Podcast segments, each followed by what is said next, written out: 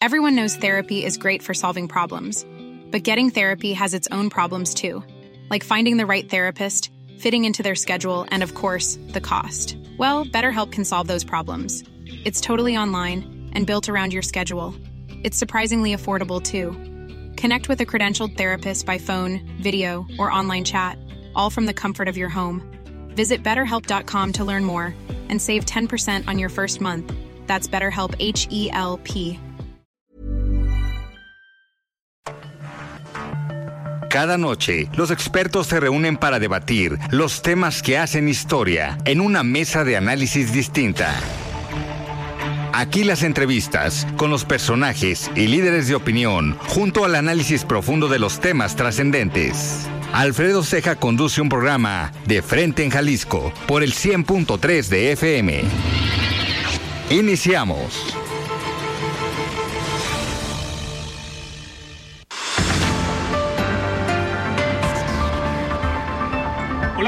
Buenas noches. Bienvenidos a una emisión más de De Frente en Jalisco, aquí en Heraldo Radio Jalisco. Hoy jueves 16 de marzo quiero agradecer como todos los días en los controles técnicos a Antonio, a Antonio Luna, en la producción y redacción de este espacio a Ricardo Gómez y recordarles nuestro número de WhatsApp para que se comuniquen con nosotros el 3330 1779 66. Como todos los jueves vamos a tener esta mesa de análisis con Iván Arrazola, pero con un tema muy, muy especial el día de hoy. En esta mesa van a participar Elba Díaz, ella es académica de la Universidad Panamericana y vamos a hablar sobre una publicación eh, que acaba de presentar sobre la violencia que viven los periodistas en nuestro país y el clima que se vive hoy para los que ejercemos el periodismo. Y también nos acompaña Celia del Palacio Montiel y es coordinadora del Observatorio sobre Libertad de Expresión y Violencia contra Periodistas de la Universidad de Guadalajara. Como cada jueves, vamos a escuchar el comentario de Federico Díaz, el expresidente de Expo Guadalajara, y también el comentario de Mario Ramos, el ex consejero del Instituto Electoral y de Participación Ciudadana del Estado de Jalisco. Les recordamos que nos pueden escuchar también en nuestra página de internet heraldodemexico.com.mx, ahí buscar el apartado radio y encontrarán la emisora de Heraldo Radio Guadalajara. También nos pueden escuchar a través de iHeartRadio en el 100.3 de FM. Y les recordamos nuestras redes sociales. En Twitter me encuentran como arroba Alfredo Ceja y en Facebook como Alfredo Ceja. Y también pueden escuchar ya todas las entrevistas en el podcast de De Frente en Jalisco en cualquiera de las plataformas. El análisis de Frente en Jalisco.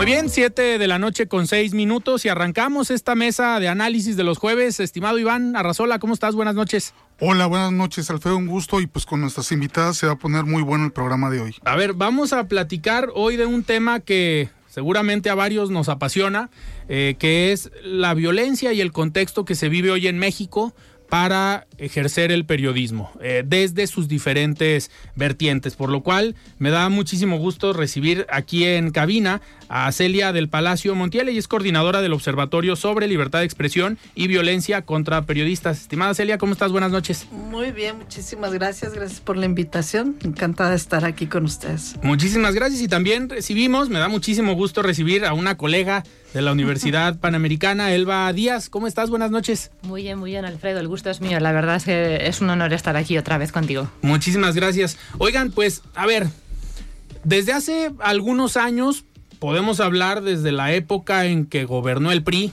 esta forma de relacionarse entre el poder y los medios de comunicación, que en alguna ocasión en un panel en la Universidad Panamericana con algunos moneros comentaban ellos que la forma de mandar mensajes por parte del gobierno cuando una información estaba errónea desde su punto de vista ha ido cambiando.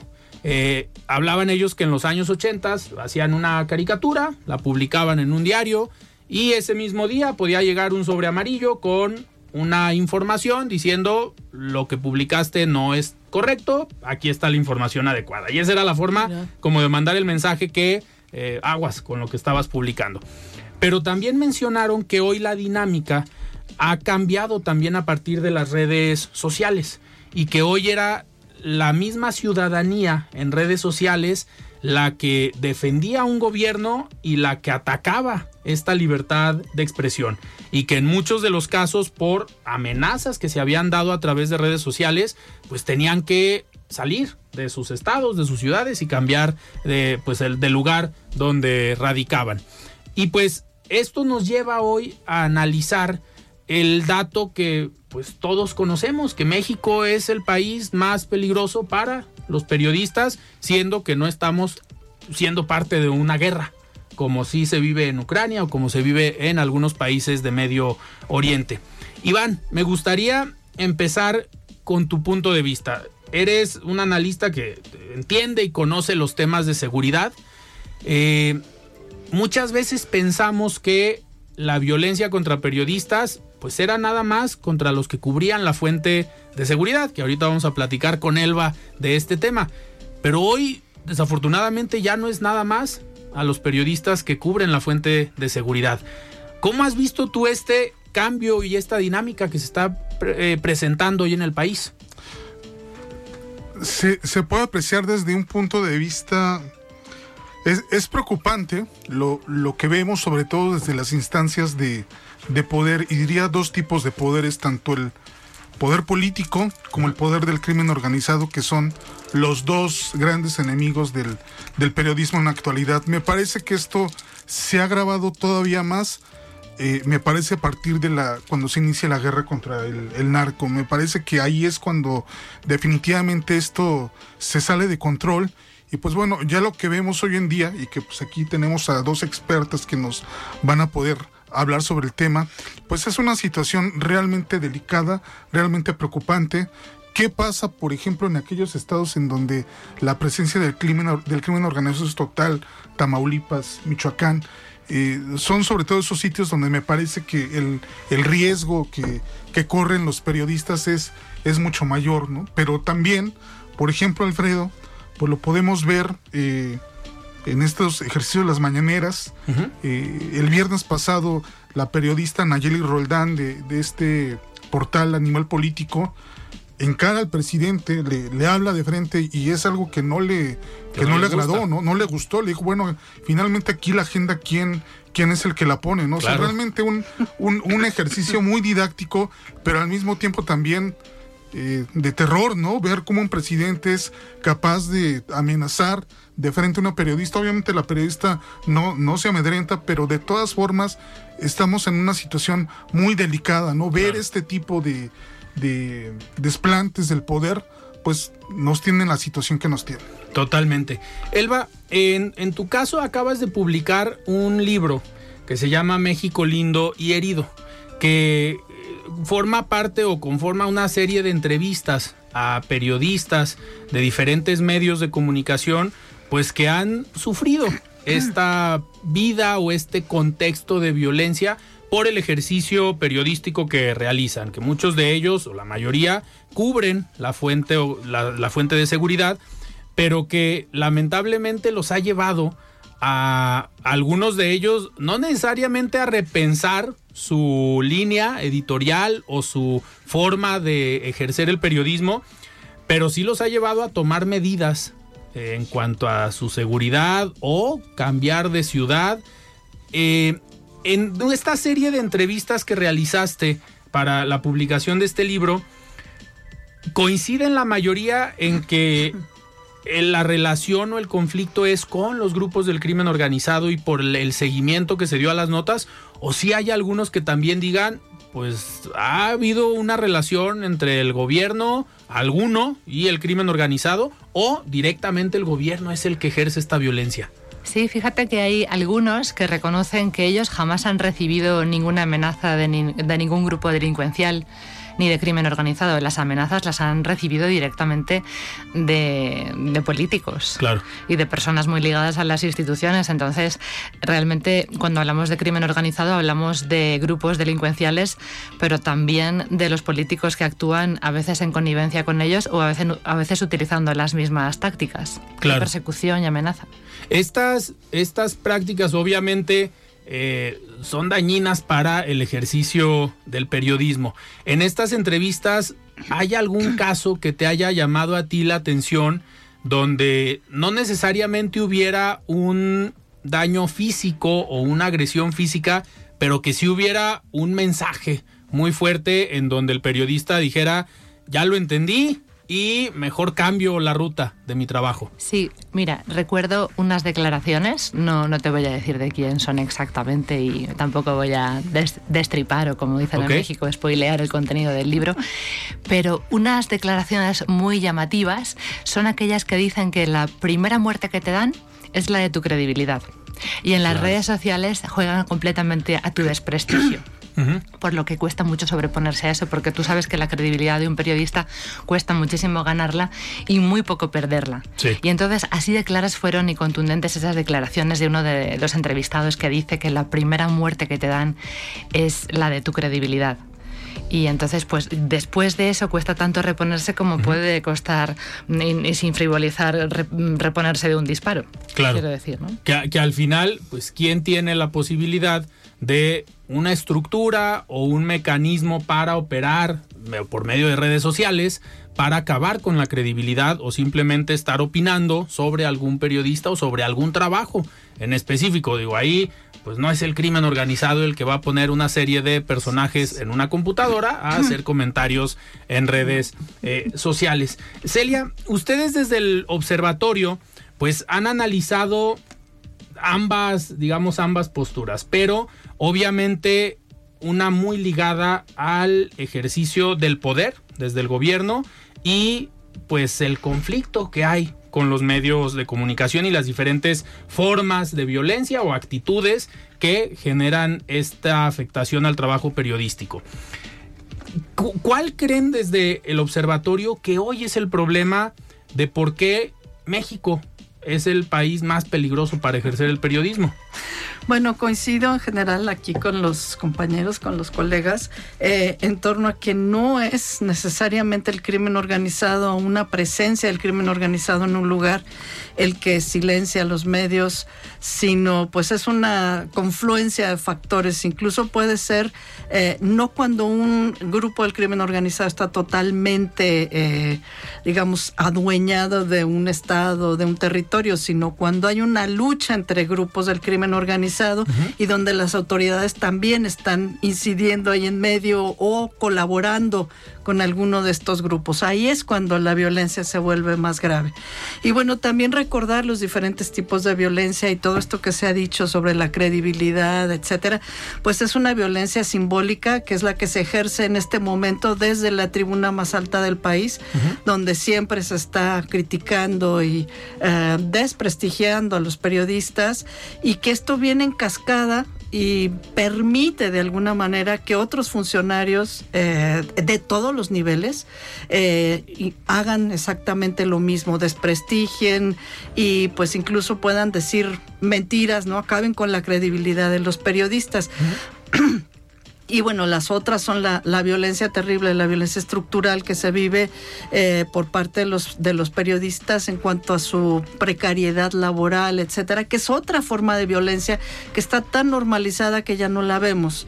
Y esas dos permiten y propician que haya esta violencia de la sangre que vendría siendo esta violencia directa, asesinatos y demás. Y bueno, ¿qué es lo que pasa? Que son los periodistas más vulnerables, los que están fuera de las ciudades, los que eh, reciben todas estas violencias de manera más directa. Y coincido también que no son los periodistas de la nota roja los que, los que reciben los mayores ataques. Eso fue en un principio, digamos, con los, con los grupos del crimen organizado que llegaron a las ciudades y demás, y pues estos periodistas no sabían de qué manera poder lidiar con ese otro tipo de crimen que ya no era el crimen común, el crimen, digamos, normal, entre comillas, ¿no? Sino que, bueno, era una ola desatada de un crimen terrible que, no sabían cómo tratar, ¿no? Eh, en este caso, bueno, lo que ocurre también aquí en Jalisco en particular, pues es esta violencia simbólica que se ejerce desde el gobierno del Estado en contra de los medios y también fuera del, gobierno del Estado, estos gobiernos municipales que se sienten con toda la, eh, el permiso y la libertad de atacar a estos periodistas pues muy vulnerables que eh, no pueden digamos hacer escuchar su propia voz o, los, las agresiones que están sufriendo, más allá del pequeño poblado donde todo el mundo sabe quiénes son, donde todo el mundo sabe dónde viven, etcétera. Entonces a veces ni siquiera estos periodistas saben qué fue exactamente lo que dijeron, ¿no? ¿Qué fue lo que desencadenó este, este tipo de ataques, ¿no? Celia, esta eh, forma también de violencia o de censura a partir de la pauta gubernamental. Exactamente, y eso es clarísimo. También se está dando tanto en el ámbito federal, estatal, municipal, pero es algo que eh, lleva poco. Eh, al final, antes, digamos, se pagaba, como decía aquel expresidente, no pago para que me peguen. Así es. Pero se pagaba. Hoy pareciera que va a la inversa. Es, me pegas, no te pago. Y o, limito el recurso, una pauta gubernamental y parece que hay un, una forma de tratar de limitar o dictar una línea editorial a los medios de comunicación. Así es, y tú has hablado de las redes sociales y me parece que es muy importante porque esa es otra manera, digamos, de canalizar la información, incluso gubernamental, por otras vías, ¿no? Y a lo mejor poderla controlar con tus propios actores directamente sin tener que pasar por los medios de comunicación. Entonces restringes el presupuesto a los medios, eh, los castigas, digamos, si no cumplen con lo que... Eh, para, para hablar bien de un cierto gobierno y además tú tienes tus propios voceros, ¿no? Esto fue lo, lo, genial que hizo Andrés Manuel con su mañanera, ¿no? Él impone la agenda, por eso es de que como que ustedes imponen la agenda, la agenda la impongo yo, ¿no? Claro, desde no hay nadie más, ¿no? Entonces, bueno, digamos, esta manera directa de tener este contacto supuestamente con el pueblo, ¿no? que, que tienen tan claro los líderes populistas, que no pasa por los medios, y entonces pues los medios se vuelven, digamos, como innecesarios, ¿no? Y pueden prescindir de ellos, pueden insultarlos, pueden eh, vapulearlos, pueden no, no darles presupuesto oficial y por supuesto no reglamentar ese presupuesto, ¿no? Sino dárselos a sus propias compañías de bots, de, lo que sea, eh, y de publicidad propia, ¿no? Que pueden manejar perfectamente. Y, y que al final los medios que sí tienen a lo mejor acceso a una pauta o ciertos convenios, pues se vuelven replicadores nada más de este mensaje que se dicta a las 7 de la mañana todos los días desde Palacio Nacional o desde el búnker de García Luna, ¿no, Iván? donde sea. Pues muy interesante lo que, lo, que están comentando. Tengo, tengo una pregunta para cada una de ustedes. En, su, en tu caso, Elba, ¿cuáles son las reglas del, del oficio? Digamos, ¿cómo se puede dar cobertura sabiendo que te estás arriesgando la vida día con día y que pues también estás exponiendo a tu familia, eh, eh, tu, espacio de trabajo. ¿Cómo es que trabajan los periodistas en, en estas condiciones? ¿Qué fue lo que, lo que encontraste en, en, estas entrevistas? Sí, una, una parte importante de las entrevistas tiene que ver con los protocolos de seguridad que ellos emplean. Y la realidad es que en casi el total de los, de los periodistas, de los medios entrevistados, tienen pocas o ningunas normas como tal por escrito. Ellos tienen unas normas que obedecen al sentido común, pero no hay algo como tal escrito y eso también es ese también es un reclamo que hacen los periodistas a la academia porque también es verdad que hay que entonar aquí el mea culpa y decir que las universidades deberíamos formar mejor a los periodistas que se van a dedicar a este tipo de coberturas porque lo cierto es que, como digo, no hay, no hay protocolos. De hecho, eh, Andrés Solís es uno de los pocos autores en el país, bueno, Pepe Rebeles en su día también escribió alguno, pero que de los que han escrito algunos protocolos. Pero son muy poquitos y muy escasos y en todo caso los periodistas, como obedecen a, tantas eh, realidades distintas, muchas veces piensan que no van a atender a un protocolo estándar, porque la realidad de cada uno de ellos, en función de su lugar geográfico, de la sección que ocupen, aunque hay que decir también en este punto que ya el crimen organizado, por lo que tú decías también, hay que decir que el crimen organizado impregna ya todas las secciones, no, no solamente es la de la nota roja como decíamos antes. Y eso tiene también, em, de alguna manera, determina el hecho de que un protocolo no puede estar estandarizado para todos los periodistas en cualquier lugar de la República, que es tan enorme y con tantas realidades distintas y donde además el crimen y la violencia proceden de distintas fuentes. ¿no? Claro. Oigan, antes de irnos a un corte, ya está en la línea Mario Ramos, él es ex consejero del Instituto Electoral y de Participación Ciudadana del Estado de Jalisco, para su comentario semanal. Estimado Mario, ¿cómo estás? Buenas noches. Buenas noches, Alfredo. Un saludo a ti y a todo el auditorio de Heraldo Radio. Muchas gracias. Pues bien, el presidente de México hizo uso de sus derechos constitucionales que tiene como mandatario y vetó el nombramiento de Yadira Alarcón Márquez y Rafael Luna Alviso como comisionados del Instituto Nacional de Transparencia, Acceso a la Información y Protección de Datos Personales, el INAI.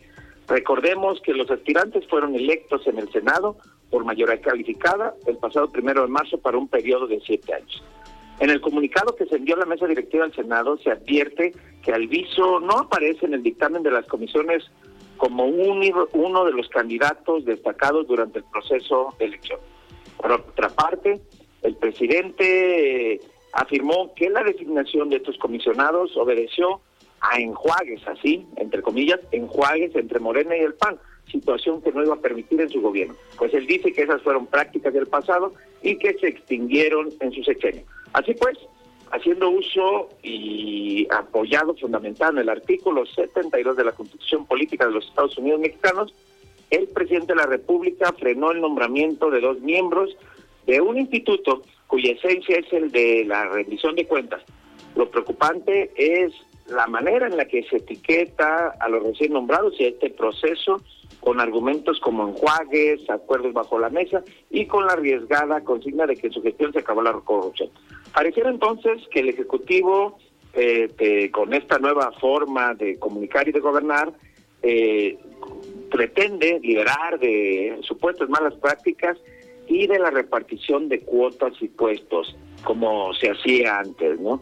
Sin embargo, también se advierte, existe algún tufo de autoritarismo y cerrazón eh, con lo que está ocurriendo con los organismos autónomos como el INAI y como el ENE.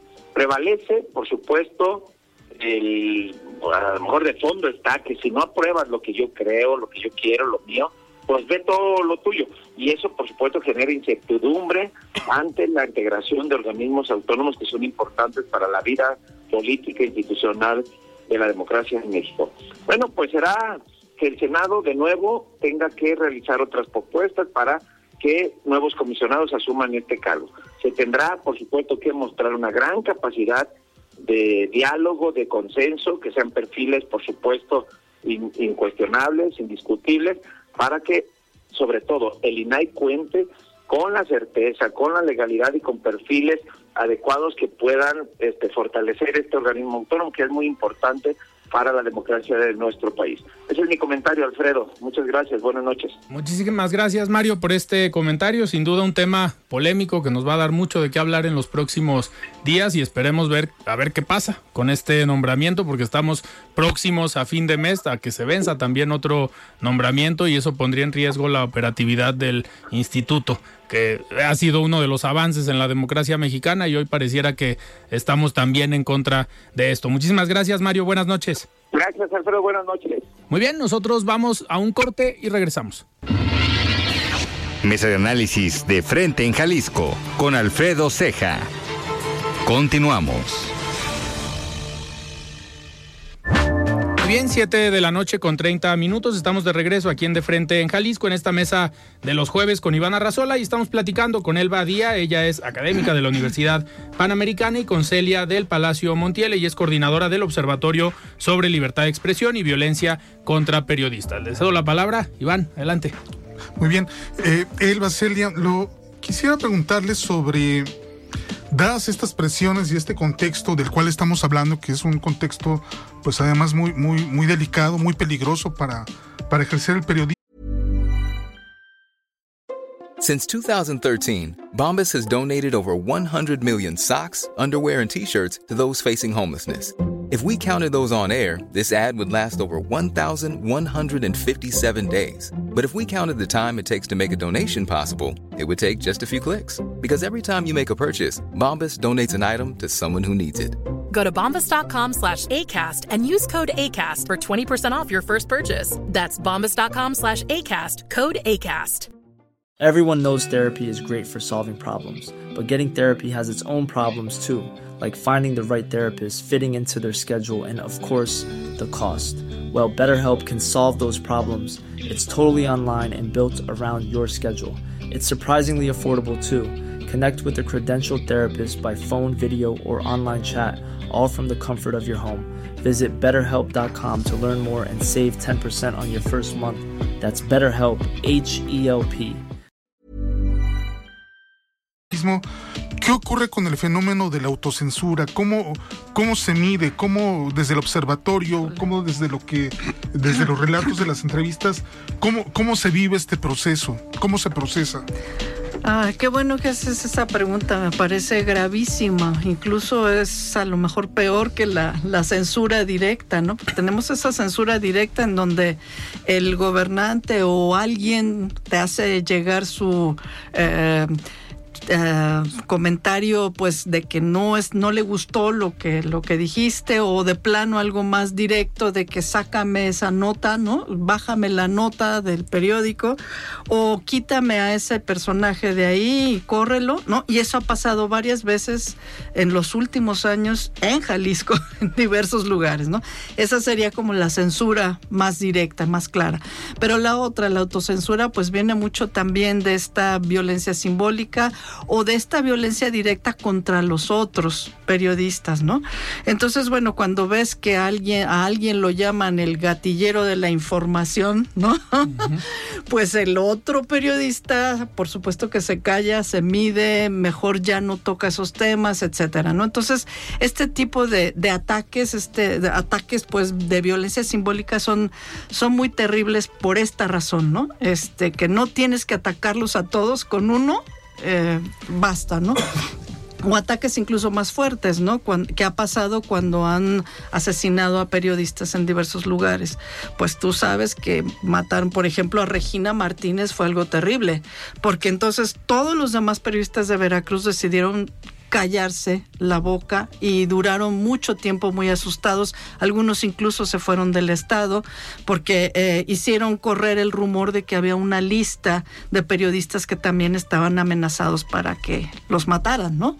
Entonces, bueno, pues este tipo de, de amenazas, este tipo de rumores, esta violencia que no es tan directa contra todos, pero con que sea contra una persona es suficiente para callar a los demás. Eso pasa mucho también aquí en Jalisco y eso es lo que me preocupa mucho, porque a lo mejor en Guadalajara no se siente tanto, pero fuera de la ciudad de Guadalajara y fuera de las principales ciudades medias del estado, está pasando un fenómeno muy, muy grave que es el silenciamiento de los, de los medios y de los periodistas.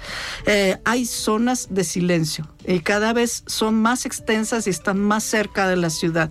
Y esto, bueno, con, las entrevistas que hemos hecho eh, y con la información que se tiene, pues de pronto se dejan de cubrir muchos temas, ¿no? Esto sí no lo cubrimos, la nota local mejor no en ciertos lugares, la nota sobre el presidente municipal eso mejor no lo decimos, ¿no?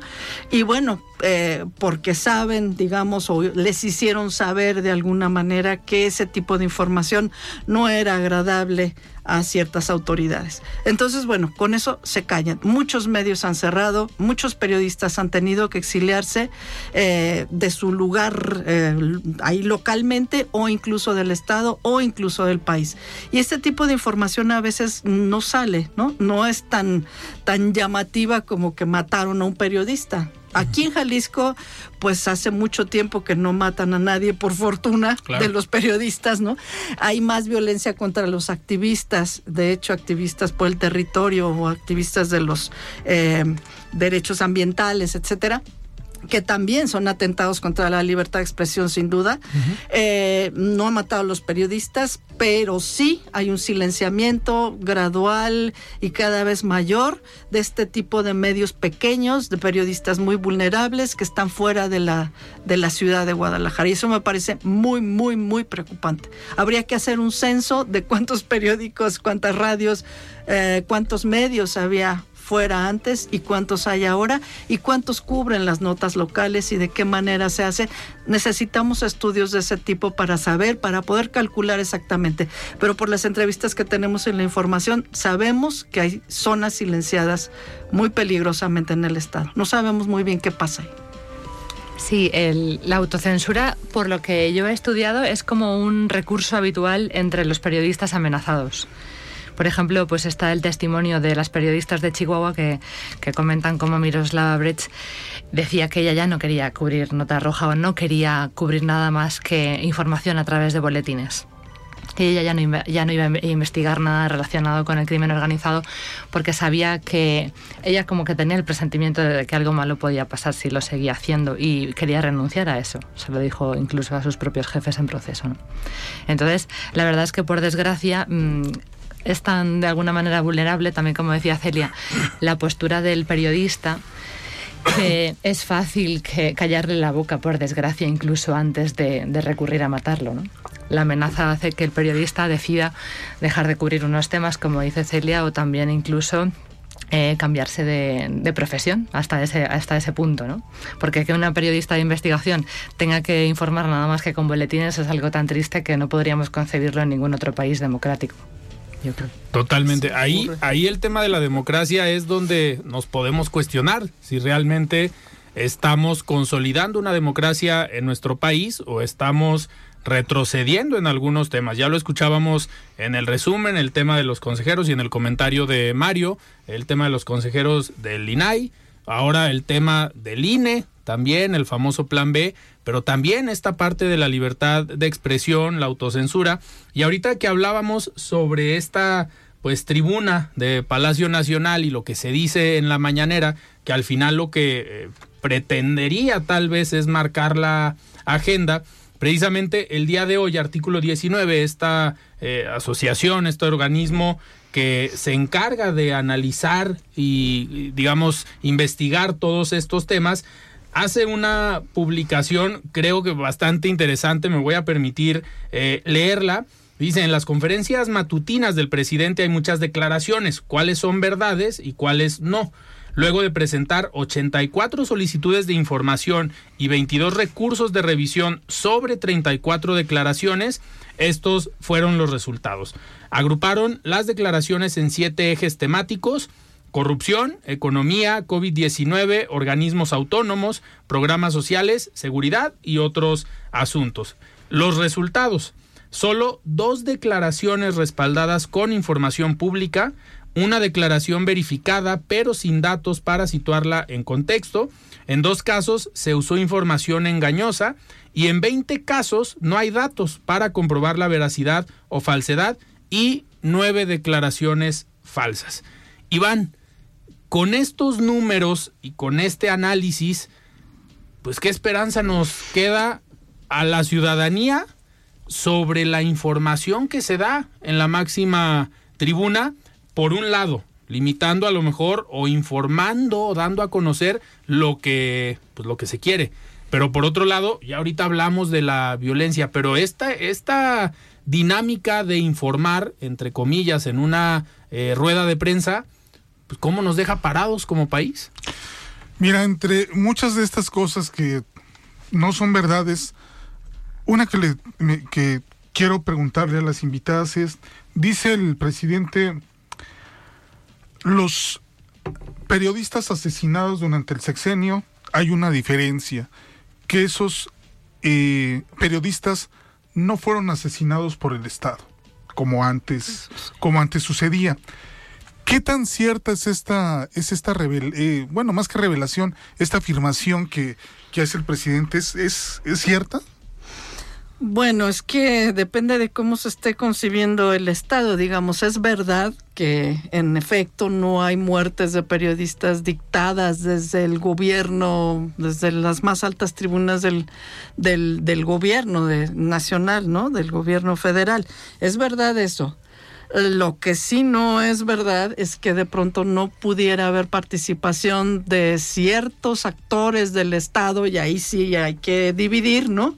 Y también son parte del Estado estos actores como las policías o los funcionarios que hayan podido tener alguna injerencia o hayan ordenado de alguna manera o hayan participado, coadyuvado en las muertes de estos periodistas, que eso es muy difícil de saberlo, digamos, porque los actores materiales son otros, y pues en los casos de los periodistas de Tijuana, por ejemplo, eh, que se dieron a principios de, del año pasado, pues ya se dio con autores materiales, ¿no? Pero los actores, los autores intelectuales probablemente no sepamos quiénes son exactamente y si algo tenían que ver con el Estado, que son actores del Estado también. Este, y no podemos decir, y el presidente no debería decir que el Estado no tuvo ninguna participación en la muerte de esos periodistas. Ciertamente el Estado, él, él, que además se quiere nombrar como el Estado soy yo siempre, ¿no?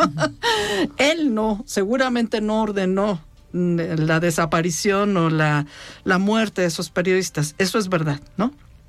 Pero también hay que ver a los demás actores. también es cierto que menos de un 1% de, la, de las víctimas en el gremio quedan sin una sentencia firme en la que no se sabe cuáles son los autores intelectuales. Entonces, el Estado puede que no haya sido quien ha ordenado eso, pero la realidad es que también estamos hablando de un Estado fallido porque no sé si llegar a decir que propicia que haya un clima en el que esto ocurre, pero como mínimo sí podemos decir que hace muy poco por evitarlo. Y de hecho es un Estado o un, país que está en el punto de mira eh, porque no está haciendo nada para evitar las muertes eh, en este gremio, al menos. ¿no? Entonces no podemos hablar, por lo tanto, de un país dice no, no, tiene guerra y es el país detrás de Siria en el que sí la, la hay o la vía que, que, más muertes tiene de periodistas. Claro, pero y también estábamos hablando de democracia, pero realmente no hay guerra, realmente es una democracia. Porque a qué vamos a referirnos exactamente con guerra. Ya uno no sabe exactamente eh, cómo poder llegar a justificar este clima. ¿no? Totalmente. Oigan, y a ver, uno de los casos que en los últimos, creo que se acaban de cumplir tres meses, hace unos días, del atentado contra Ciro Gómez Leiva, un periodista reconocido de una de las cadenas de noticias eh, pues más importantes, uno de los noticieros principales a nivel nacional, sufre un atentado. La actuación por parte de la Fiscalía y la Policía, la Secretaría de Seguridad Ciudadana de la Ciudad de México fue muy rápida, fue muy pronta, hay muchos detenidos, de, es sorprendente eh, la forma en cómo operó el secretario Omar García Harfush en cuanto al seguimiento por medio de un C5, que sí funciona, eh, que ahí sí es efectivo el uso de las cámaras y que por ese, ese seguimiento se pudo dar con las personas y tenerlos muy bien identificados. Pero hoy sigue todavía pendiente lo que comentábamos ahorita, los autores intelectuales. Ya se tienen muchos detenidos, como fue desde días previos el seguimiento a Ciro Gómez Leiva, que por suerte traía una camioneta blindada proporcionada por el medio de comunicación y que es una condición que muy pocos periodistas en el país pueden tener. Eh, no todos los medios tienen la posibilidad, ni todos los periodistas tienen la posibilidad de tener un esquema de seguridad, por lo menos un vehículo blindado, y que al final a todos los demás periodistas que sí están en la calle, que cubren nota roja o que cubren fuentes policíacas y políticas, pues no tienen esa capacidad. Eh, estaríamos, eh, Iván, en un momento donde pudiera generarse un parteaguas a partir de este tipo de casos eh, polémicos, fuertes, como el de Ciro Gómez Leiva, donde una, un gobierno de una ciudad, como es la Ciudad de México, pueda eh, dar un manazo en la mesa y decir, a ver, aquí no. Y que haya tenido que llegar un caso a este nivel, que por suerte no lo asesinaron, y que el gobierno sí diga, ya basta, y aquí en la Ciudad de México por lo menos no. Pero ¿crees que se logre este parteaguas? Quisiera pensar que sí, pero desgraciadamente no. La respuesta del presidente fue, ese atentado lo único que buscaba era desestabilizar a mi gobierno, ¿no? Más allá. claro. Pero bueno, que también el caso de, de Ciro Gómez Leiva lo que exhibe pues es el lado contrario, o sea, toda la protección que no tienen muchos periodistas que no tienen esas camionetas blindadas, que no tienen esta protección por parte de las autoridades. O sea, tristemente, este caso revela todo lo malo. Eh, al momento de hablar sobre la seguridad de los periodistas en México. Totalmente. Elba, una de las... Eh, a ver, eh, me gustaría dividirla en dos, en dos preguntas o en dos ejes.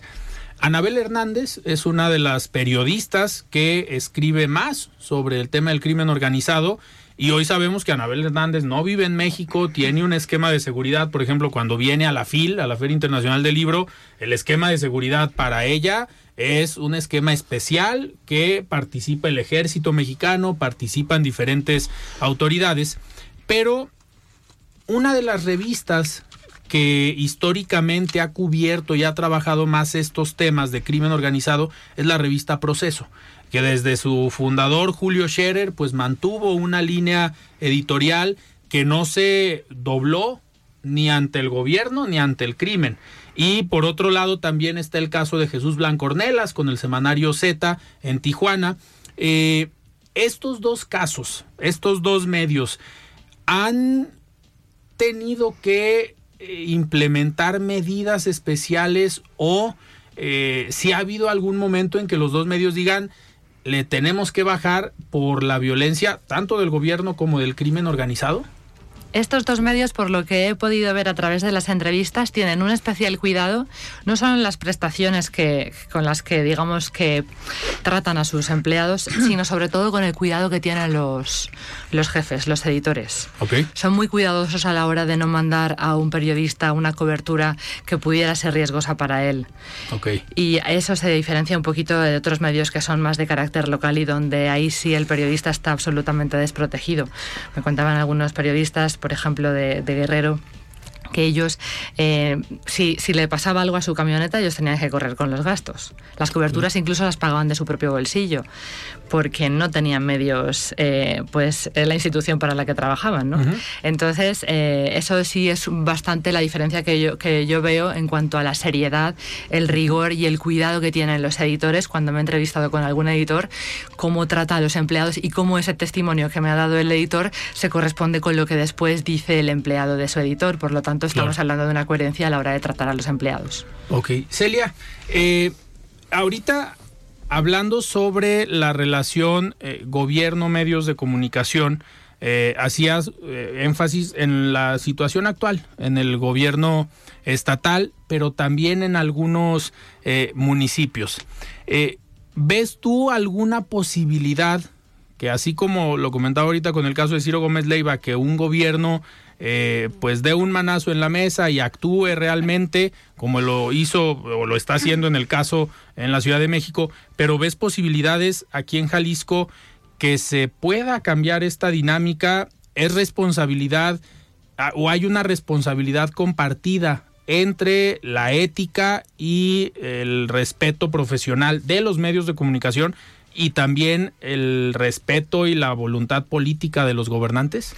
Por supuesto que hay una responsabilidad compartida eh, y también hay una responsabilidad entre los gobiernos estatales y el gobierno federal, ¿no? Este mecanismo de protección de los periodistas, pues es un mecanismo federal y lo que hemos visto es que se andan tirando la bolita, ¿no? En, en muchos casos de agresiones contra los periodistas y bueno, esto le toca al mecanismo porque es un tema federal, no, esto deberían de cubrirlo los estados, etcétera, etcétera. Entonces, mientras no haya un acuerdo, mientras no haya un sistema, digamos, un mecanismo que incluya también a cada uno de los estados, yo creo que va a ser bastante difícil. Y sobre todo una voluntad política que yo creo que debe venir desde la desde el gobierno federal hasta y, ir ahora sí también en cascadita, ¿no? Eh, para ir cambiando los sistemas de justicia que son inoperantes absolutamente y que no se ha inyectado ni los fondos ni el personal ni la capacitación ni nada como para poder eh, cubrir estos, estos asesinatos de periodistas y decir es que esto no pasa, ¿no? Ninguna, ningún asesinato más, ¿no? Y bueno, lo que oímos es que siempre, cada vez que matan a un periodista es ni uno más, ni uno más, ni uno más, pero no hay ningún compromiso real de poner ni recursos, ni personal, ni todo lo que se requeriría y también por los dueños de los medios, por supuesto, como ha dicho ya eh, Elba, eh, por supuesto, hay una responsabilidad también compartida por los dueños, por los empresarios de los medios, de cómo proteger a su personal y no exponerlos eh, a este tipo de, agresiones, ¿no? Pero como hemos dicho, pues los periodistas más vulnerables son aquellos que están fuera incluso de los grandes medios, ¿no? Son el periodista que tiene su paginita de internet en el pueblito, el que tiene su propio medio con grandes sacrificios, etcétera, etcétera, ¿no? Entonces, bueno, pues esos son los que los que tienen mayor riesgo. Eh, ¿Cómo dar esta palmada en la mesa? Pues yo no la veo y me parece muy triste que con estos casos tan relevantes como el de Ciro Gómez Leiva o por ejemplo ahora con los... Eh, asesinados y desaparecidos de Tamaulipas, que son los norteamericanos, ahí sí parece que hay como un simulacro de justicia, pero que tampoco se termina de, esclarecer ninguno de estos casos. Hay simplemente un simulacro, ¿no? Eh, entonces, bueno, me parece que no estamos muy cerca de ese momento en que se pueda realmente tomar en serio el manotazo de que ni un periodista más. Y eso también tendría que, ir, eh, eh, tomar en cuenta a, los propios, a, la gente que no son los periodistas, ¿no? Que a la gente tampoco le importa cuando matan a los periodistas. Ya les parece como irrelevante, ya hay una normalización, ¿no? Y no están defendiendo a, a sus periodistas porque sienten que pues no los necesitan de alguna manera. Y eso me parece muy grave. Hay que concientizar a las personas de la labor periodística que, que se realiza. Perfecto. Muy bien, antes de despedirnos vamos a escuchar el comentario de Federico Díaz, presidente de la Expo Guadalajara. Estimado Federico, ¿cómo estás? Buenas noches. Alfredo, buenas noches. Un saludo a ti y a todas las personas que nos escuchan en De Frente en Jalisco. Es un placer como cada semana compartir este espacio de opinión con ustedes. Jalisco está de fiesta. Este 18 de marzo, el tercer sábado del mes, celebramos el Día Nacional del Tequila, la bebida más representativa de nuestro país y en especial de nuestro estado. Para conmemorar esta importante celebración, el sector del tequila a través de la Cámara Nacional de la Industria Tequilera ha preparado una serie de actividades en distintos municipios del estado que iniciaron el 11 de marzo y continuarán durante todo el mes. Los eventos que se realizan están enfocados en gran medida en actividades culturales como exposiciones de arte inspiradas en el agave y los paisajes agaveros, tertulias, literaturas, eventos de artes escénicas y serenatas. Además podrán disfrutar de cartas especializadas de esta increíble bebida hay mucho por celebrar. Este año la industria creció 18% o en comparación con los dos primeros meses del 2022. Durante el primer bimestre de este año se han exportado 63 millones de litros de tequila. Por otro lado, el día de hoy inició el Tequila Mixology Contest, un concurso enfocado en descubrir nuevos talentos en la mixología y así poder vincularlos con el sector. Actualmente la industria tequilera es el sustento de 90 mil familias en toda la cadena de valor que se sustentan gracias a algunos de los procesos de creación y comercialización de esta noble bebida. Finalmente, esta semana se está llevando a cabo la Tequila Cocktail Week. Este evento consiste en la presentación de una carta con precios preferenciales para disfrutar en algunos comercios de la zona metropolitana de Guadalajara, Puerto Vallarta y Ciudad de México. Alfredo, amigos, el Día de Nacional del Tequila es un gran impulso para la derrama económica de nuestra entidad a través del conocimiento más profundo de esta bebida que nos llena de orgullo ante el mundo. Pueden consultar el programa de actividades en www.dianacionaldeltequila.com. Yo soy su amigo Federico Díaz, presidente de Expo Guadalajara, y los invito a continuar la conversación en nuestras redes sociales. Encuéntrenos en Facebook y Twitter como Expo Guadalajara y en Instagram como Expo Guadalajara Oficial. Muchas gracias. Muy bien, muchísimas gracias Federico por este comentario. Y nosotros nos despedimos, Elba, muchísimas gracias, muy buenas noches. Gracias a ti, gracias Iván, a ustedes. muy buenas noches. Gracias, un placer. Celia, muchísimas pues gracias. Muchísimas gracias y salud por el Muy bien. tequila. Nosotros nos despedimos, yo soy Alfredo Ceja, muy buenas noches.